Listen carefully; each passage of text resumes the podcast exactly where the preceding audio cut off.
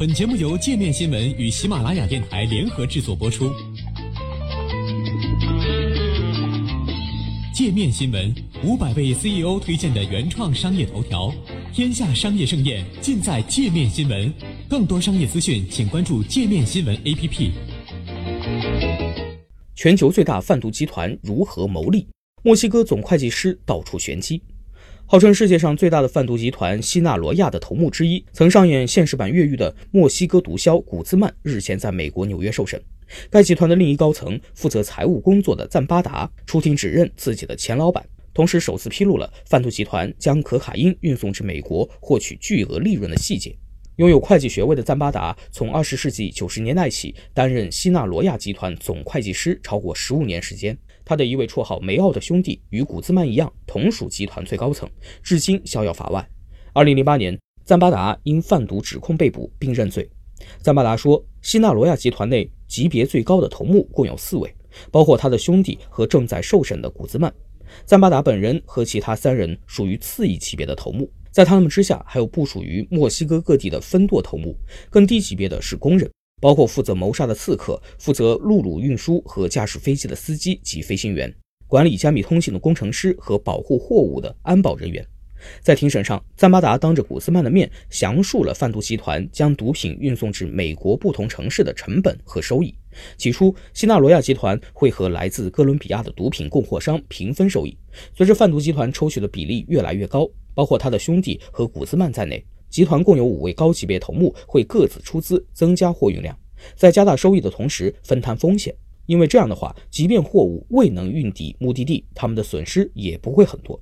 赞巴达说，假如毒品被送到美国西南部的洛杉矶，那么每公斤的运输成本是七千美元，在当地出售的市场价为两万美元，每公斤可获利一点三万美元。运送一点五万公斤就可获利一点九五亿美元。平均每位出资的集团头目获利三千九百万美元。假如目的地是美国中西部的芝加哥，每公斤的成本上升至九千美元，而市场价提高到二点五万美元，每公斤的利润也上升到一点六万美元。油水最多的目的地是地处美国东北部的最遥远的纽约，虽然运费成本也有九千美元之高，但市场价为三点五万美元，每公斤可获利二点六万美元。一批一点五万公斤的货物，总利润高达三点九亿美元，平均每位出资者收获七千八百万美元。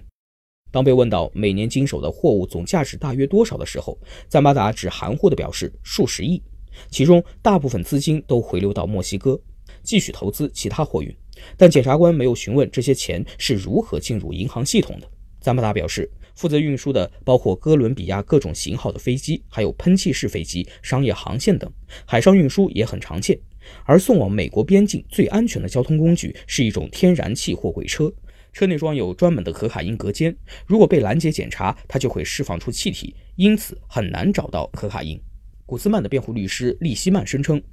赞巴达的兄弟才是集团的真正领袖，自己的当事人只是被陷害的毒贩，参与了贿赂墨西哥官员的阴谋。古兹曼越狱是因为担心贪腐官员在他服刑期间暗杀他。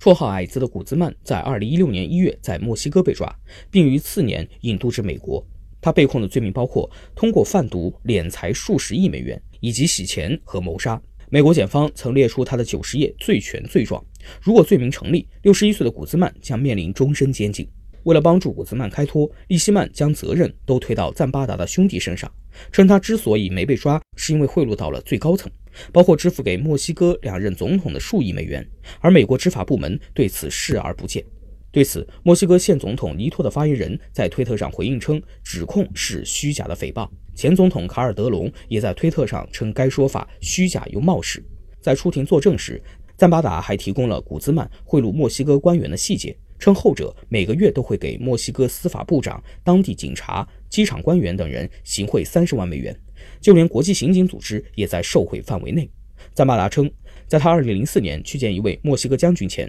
古兹曼告诉他：“将军是我的朋友，去见他吧，给他十万美元，打个招呼，给他个拥抱。”